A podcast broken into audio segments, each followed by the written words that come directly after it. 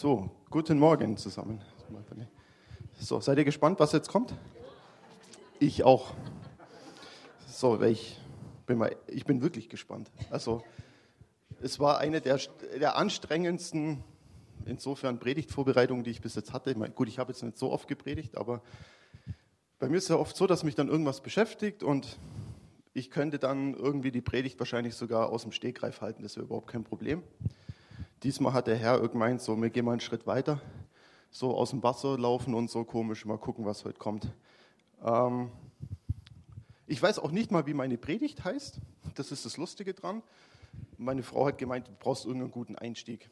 Und dann haben wir gestern noch gegoogelt und ich fand, sie, ich und ich fand das Bild einfach genial. Ähm, es war nämlich so, ihr habt es ja alle mit, also was heißt, es haben viele mitbekommen, dass wir eine Jahreslosung haben vom CZM. Es war so, ich, wir waren mit Ackermanns an Silvester bei Haselbecks, haben zusammen Silvester gefeiert und ja, stößt dann um zwölf einfach mit Sekt ein bisschen an. Und haben wir gebetet und haben gesagt, so, jetzt ziehen wir die Lose. Und dann kam die Jahreslosung CZM. Und ich stand da so und dachte mir so, ui, das Jahr wird interessant. Ähm, ihr kennt alle die Jahreslosung, die ist auf der nächsten Folie. Johannes 3, Vers 16. Ich glaube, das kennt jeder, der hier sitzt, vermutlich auswendig. Denn Gott hat die Menschen so sehr geliebt, dass er seinen einzigen Sohn für sie hergab. Jeder, der an ihn glaubt, wird nicht zugrunde gehen, sondern das ewige Leben haben. Gott nämlich hat seinen Sohn nicht zu den Menschen gesandt, um über sie Gericht zu halten, sondern um sie zu retten. Amen. Das ist richtig gut, oder? Also den Vers 17 habe ich jetzt noch dazu, weil ich das einfach stark finde in dem Zusammenhang. Und ich dachte mir in dem Moment ganz spontan, oh, dieses Jahr wird es missionarisch.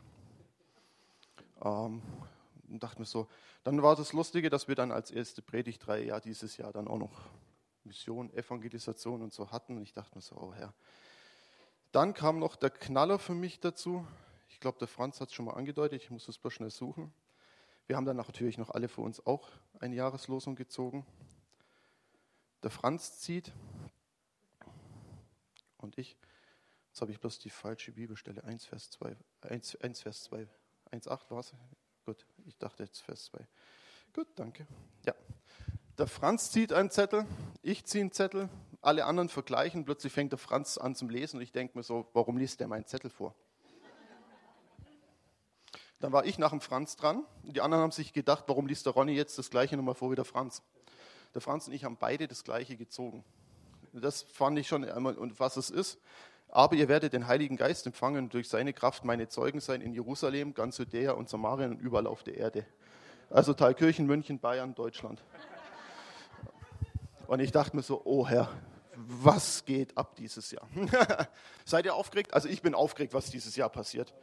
Allein weil so viele Sachen passiert sind in der Vergangenheit. Ja. Auch wir waren vor zwei Wochen auf der Pastorenkonferenz in Stuttgart mit, mit Haselbecks zusammen. Der Franz hat schon angedeutet, war der Bob Hazley da und es gab ein prophetisches Wort über Deutschland, dass sich so viele Leute bekehren wie nie zuvor. Und es wird wirklich viel passieren. Ja, also es, lasst uns aufmachen und lasst uns voller Hoffnung und Energie sein, was da kommt. Jetzt ist so, das ist immer so der Einstieg. Also habe ich gesagt, okay, ich hatte es von Anfang auf dem Herzen, über unsere Jahreslosung zu predigen. Und ich dachte mir so, oh Herr, was willst du jetzt damit sagen? Und das Erste, was mir so bewusst geworden ist, in Johannes 3,16 steht es ja, denn, so sehr hat, denn Gott hat die Menschen so sehr geliebt, dass er seinen einzigen Sohn für sie hergab. Jeder, der an ihn glaubt, wird nicht zugrunde gehen, sondern das ewige Leben haben. Das bedeutet, wir sind aus Liebe errettet. Es gibt nichts, was du vorher getan hast oder was du tun könntest, in Vorleistung erbracht zu haben, sondern Gott hat dich einfach errettet, weil er dich liebt. Du hast nichts dazu gemacht und du wirst auch nichts dazu tun können. Es ist auf der einen Seite für uns Deutschen, also ich komme ja aus dem Schwäbischen mit Schaffer, Schaffer, Häusle bauen, ist das, glaube ich, das schlimmste Vers, den man so sagen kann, dass man nichts dazu tun kann. Für manche andere nimmt es unheimlich viel Druck raus. Und das ist einfach gut. Gott liebt dich so, wie du bist. In dem Zusammenhang möchte ich euch sogar auch eine Geschichte erzählen, die der Bob Hazlett erzählt hat. Er ist ja Prophet. Und er hatte abends ein prophetisches Wort für einen, für einen Menschen in einer Versammlung. und hat ihn nach vorne geholt, hat über ihn prophezeit, was er alles so machen wird und setzt sich wieder hin. Und dann wollte er eigentlich den Gottesdienst abschließen. Der Heilige Geist sagt zu ihm, soll jetzt machen Aufruf für die Bekehrung. Und ich dachte so, ich bin ja auf einer Konferenz, was ist jetzt los? Macht er das? Es kommt genau ein Mensch vor, und zwar der Mensch, über den er prophezeit hat. Der war noch gar nicht Christ.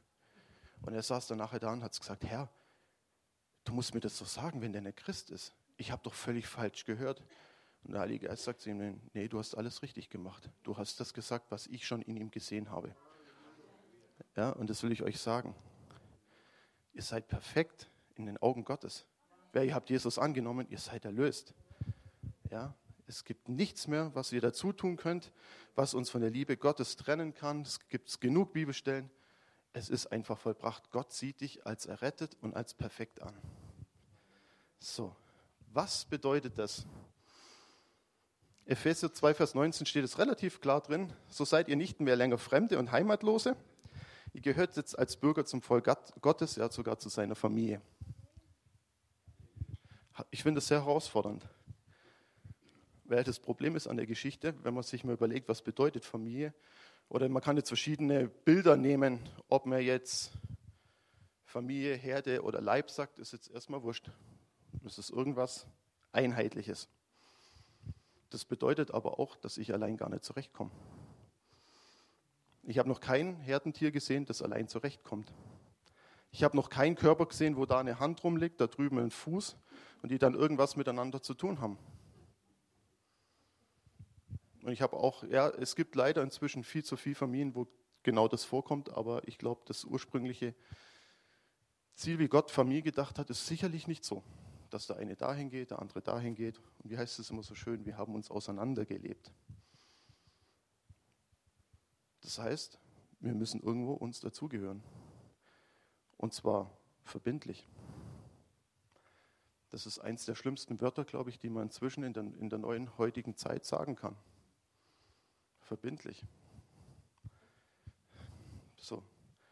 Und wisst ihr, warum wir das eigentlich auch sein sollen? Wir sind nach Gottes Ebenbild geschaffen. Und Gott ist der verbindlichste, den ich kenne. Er ist gestern, heute und in alle Ewigkeit immer dasselbe. Sein Wort bleibt immer gleich. Mann, also Gott ist sowas von verbindlich und wir sind nach seinem Ebenbild geschaffen. Das heißt, wir haben es eigentlich auch in uns drin, dass wir das brauchen.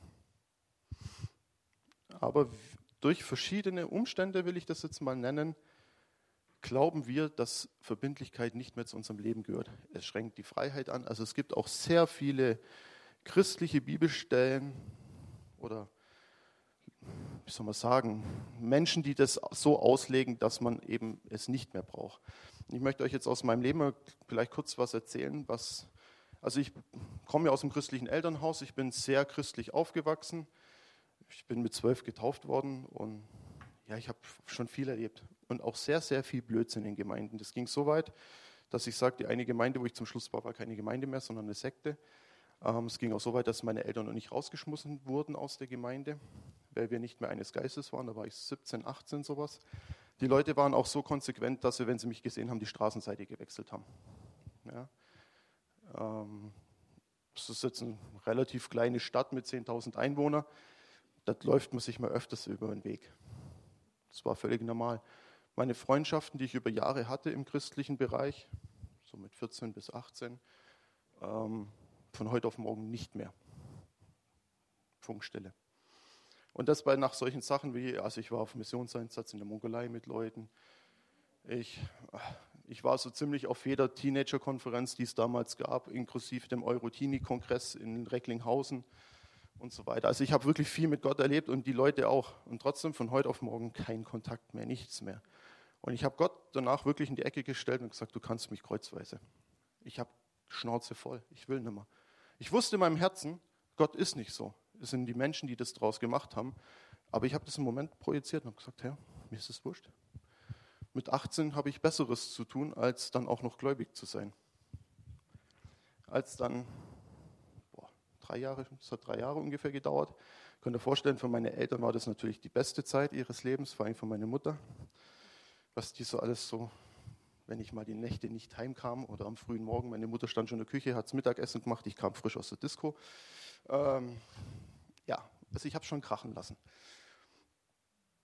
Und irgendwann, ich habe dann noch eine kleine Schwester bekommen, also ich habe mit 15 ein prophetisches Wort bekommen, dass durch mich und meine Schwester was passieren wird. Zu der Zeit hatte ich keine Schwester. Kurze Zeit später hatte meine Mutter sogar einen Abgang und da war das Thema eigentlich Geschwister irgendwie für mich erledigt. Zu der Zeit, als ich dann bei der Bundeswehr war, als, als das alles schon rum war, mit 18, kriege ich eine Weihnachtskarte von meinen Eltern, dass meine Mutter schwanger ist. Dann im Juli kam meine Schwester, die ist 20 Jahre jünger als ich, also die feiert dieses Jahr im Juli ihren 20. Geburtstag. kam meine Schwester eben auf die Welt und meine Eltern haben wieder angefangen, auch dann in andere Gemeinden zu gehen und meine Schwester ist natürlich klar, als Kind, es geht man mit. Eines Morgens steht sie dann mal da oder eines Samstags und sagt zu mir, Ronny, ich will, dass du mal mitgehst in die Gemeinde. Naja, seiner kleinen dreijährigen Schwester einen Schwunsch abzuschlagen, ist echt hart. Es geht, also es geht quasi nicht. ich bin dann mit in, in den Gottesdienst gegangen, stehe im Lobpreis und dann kommt ein Lied, More Love, More Power. Und das ist mein Tauflied. Das wurde damals in meiner Taufe gespielt, das ich mir gewünscht hatte. Und der Herr sagt zu mir, du, ich habe noch einen Bund mit dir, wie schaut es bei dir aus? Ab dem Zeitpunkt war das Thema wieder klar, was los ist. Also ich habe dann Gott wieder aus dem Regal rausgeholt. Und das nächste, was Gott zu mir gesagt hat, und du gehst in eine Gemeinde. Und zwar verbindlich. Ich habe mich dann sogar schneller, ich wurde schneller Mitglied in einer anderen Gemeinde, wie das war, als meine Eltern das sogar waren, obwohl die öfters dort waren. Weil Gott mir das einfach so klar gesagt hat. Und das möchte ich euch einfach auch als Ermutigung und auch als Warnung geben. Es ist wurscht, ob CZM oder wie auch immer. Aber betet, wo ihr hin sollt, was euer Platz ist und bringt euch da verbindlich ein und sucht euch Leute, mit denen ihr auch euch trefft, die auch in euer Leben sprechen dürfen. Irgendwo, die euch unterstützen, die euch ermutigen, die euch auch mal ermahnen dürfen.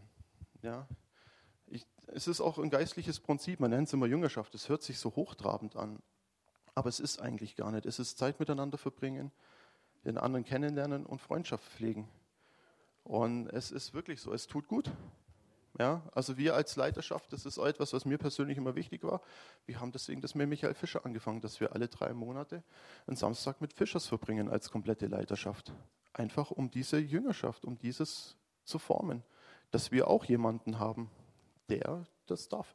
Also wenn ihr was habt, ihr dürft auch gern zu uns kommen, so ist es nicht, aber es ist immer gut, nochmal jemanden zusätzlich zu haben, der auch ein Stück weit das Mandat hat, das zu tun. Und ich ermutige euch dazu.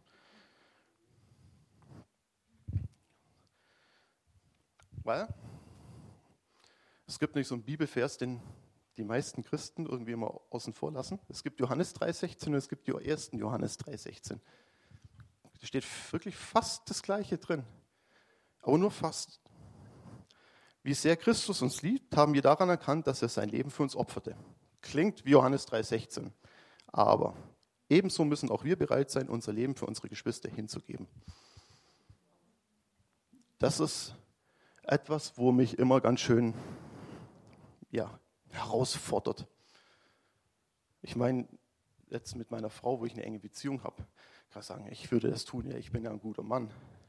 Aber wie ist es mit jemandem, den ich zum Beispiel gar nicht kenne? Oder was unter Christen auch vorkommt, es gibt auch so manche Leute, die, mit denen man persönlich vielleicht irgendwie Probleme hat. Würden wir das dann wirklich tun?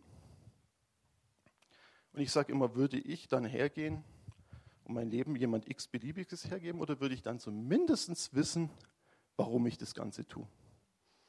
Also ich persönlich sage immer, wenn ich weiß, für wen ich mein Leben hergebe, dann fällt es mir, glaube ich, ein Stück weit leichter, das zu tun, als wenn ich sage, für dich da mal. Ja, so. Genau, was heißt das jetzt? Ich glaube, dass wir Beziehungen untereinander brauchen. Dass wir uns kennenlernen müssen. Das ist schon mal der erste Schritt. Ja, ich habe mal aufgeschrieben, was bedeutet das? Wer sich selber zurücknehmen. Kennt alle das oberste Gebot. Darum liebt den Herrn, euren Gott, und den Nächsten wie euch selbst. Das steht genau eigentlich in 1. Johannes 3,16. Man kann jetzt viele Bibelstellen drücken das Gleiche aus, aber es sieht auch, wie wichtig das im Herrn ist. Ich habe es jetzt mal ganz förmlich oder höflich nett mit sich zurücknehmen unterschrieben, zusammengefasst. Es ist viel, viel mehr. Aber es geht zum Beispiel um Kleinigkeiten wie letztes Mal beim, beim Gemeindeessen. Dass man eben sich nicht den Teller übervoll macht, sondern dass man so viel nimmt, dass der andere vielleicht auch noch was bekommen kann und lieber ein zweites Mal geht oder ein drittes Mal, wenn man sieht, dass die anderen auch schon alle waren und so weiter. Das sind solche Kleinigkeiten, wo man das einfach üben und auch leben darf. Und das kann man, und das ist das Schlimme dran, das kann man nur üben mit Leuten zusammen. Deswegen ist es wichtig, dass wir Gemeinschaft haben. Das ist das Blöde an Liebe. Liebe funktioniert nur mit dem Gegenüber. Also alles andere wird komisch. Ja, also es geht schon so egozentrische Liebe, aber es ist eigentlich nicht die Liebe. Ich meine, deswegen ist Gott ja auch dreieinig. Weil Liebe funktioniert nur mit Gegenüber. Sonst funktioniert das nicht. Das ist keine Liebe. Ja. deswegen ist es mir auch wichtig geworden, dass wir anfangen, Beziehungen zu leben. Dass wir das anfangen, irgendwo ja, im Alltag das zu tun, nicht nur sonntags. Und es bietet sich an, Kleingruppen. Das hört sich jetzt auch furchtbar an, also immer so, so hochtrabend, auch wie Hauskreise, als ob man da extrem viel machen könnte. Setzt mal die Schwelle ganz niedrig an. Ihr guckt eine Lieblingsserie jeden Mittwoch zwischen 17 und 18 Uhr. Keine Ahnung, was da läuft. Ich sage es jetzt nur beispielsweise. Warum lädst du nicht zwei Leute ein, die uns guckt das zusammen? Warum nimmst du nicht irgendwann deinen Nachbar dazu, wo du weißt, der ist einsam und setzt ihn mit dazu? Ihr müsst auch erstmal nicht irgendwie großgeistlich was machen, sondern warum guckt ihr nicht einfach zusammen? Was ist mit Kochen? Warum tut, tut man sich nicht zu dritt zusammen, kocht jeden Mittwoch zusammen, einmal bei dem, das nächste Mal bei dem und das dritte Mal bei dem? Es muss nichts groß Geistliches oder, oder großes Programm sein. Es gibt viele Kleinigkeiten. Also wir machen im Hauskreis, wie sind, wenn wir alle da sind? Zwischen sind wir zehn Leute, weil Jordi und Mane zwei Kinder haben. ähm, wir haben uns aber auch schon zu dritt getroffen. Und wisst ihr, was das Hauptzeit von uns einnimmt? Das Abendessen. Ich gebe es ganz offen zu. wir nehmen uns Zeit zum Essen, einfach gemeinsam zu essen machen dann, teilweise beten wir, teilweise lesen wir Bibel. Wir haben auch schon so ganz unchristliche Sachen gemacht, wie Film angucken zusammen. Ist völlig egal. Es ist, tut gut, Gemeinschaft zu haben. Und ich gebe es auch zu, es kostet auch Überwindung. Also mir geht es oft so am Donnerstag, wir treffen uns meistens donnerstags. Wenn ich dann von der, am Donnerstag heimkomme von der Arbeit, schon vier Arbeitstage in den Knochen, durch meine Tätigkeit habe ich sehr viele Besprechungen. Also ich bin Teamkoordinator, also ich habe organisiere ein Team mit sechs, sieben Leuten und noch Betriebsrat mit dabei. Ich habe teilweise wirklich am Tag teilweise sieben Stunden Besprechungen. Also ich habe wirklich Besprechungen, Besprechungen, Besprechungen und sitze mit Leuten zusammen und red und red und red.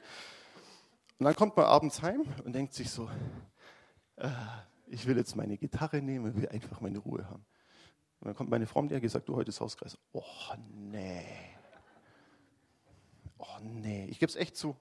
Es ist, fast jeden Sonntag, äh, Sonntag, fast jeden Donnerstag irgendwo wieder so Specht, Arsch hoch, raus aus der Tür. Wir fahren jetzt dahin.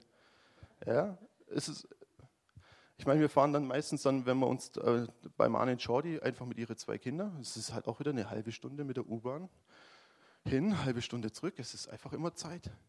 Und wisst ihr, was das Interessante ist? Ich bin zwei Minuten dort und ich denke mir schon, Gott sei Dank bin ich gekommen. ja? Ich will ich euch ermutigen, trefft euch, macht irgendwas.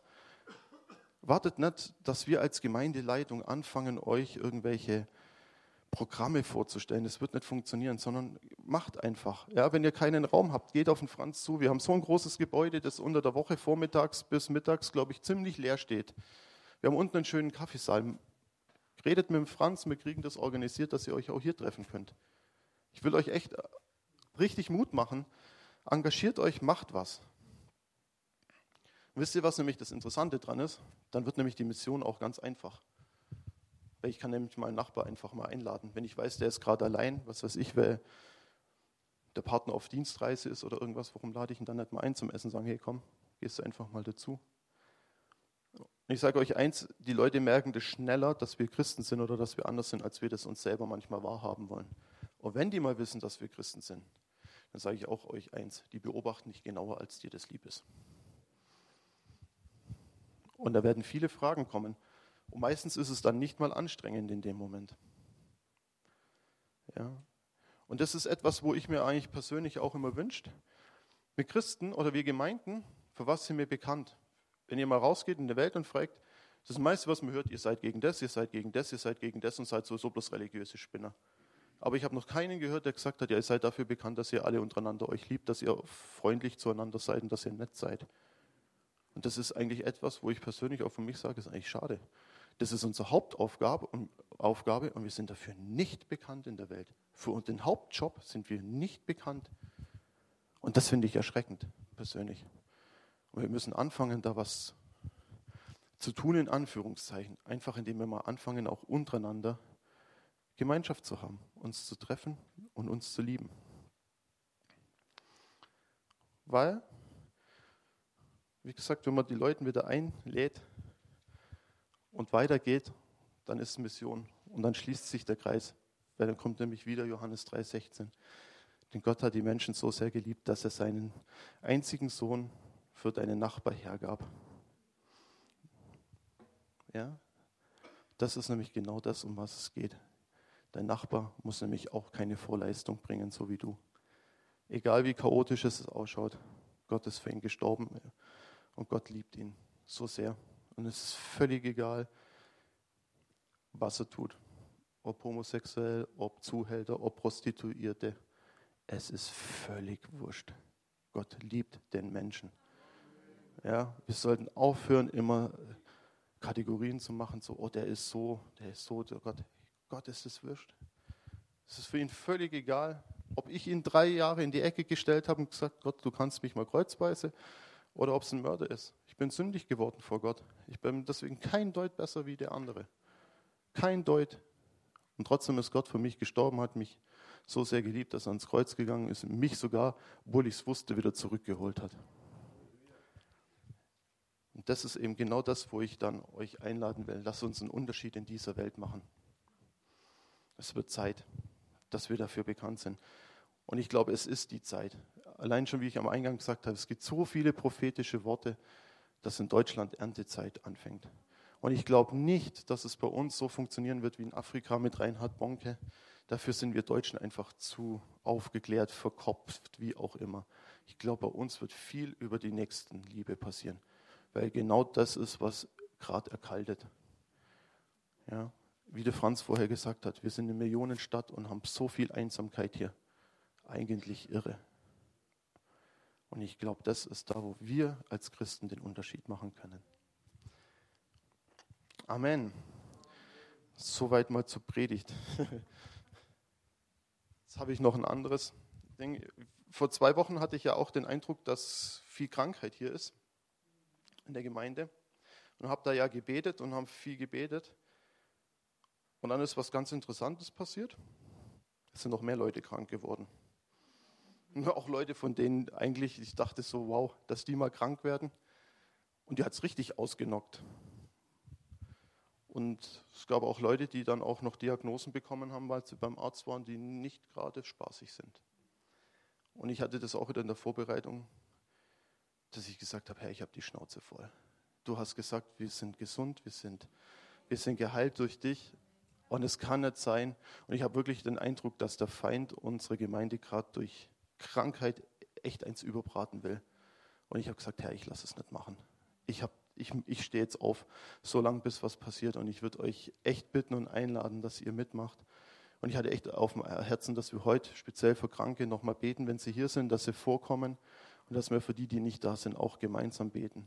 Und auch meine Bitte ist für die, die am Platz sitzen und nichts haben. Sei dankbar, dass du nichts hast, aber bete mit.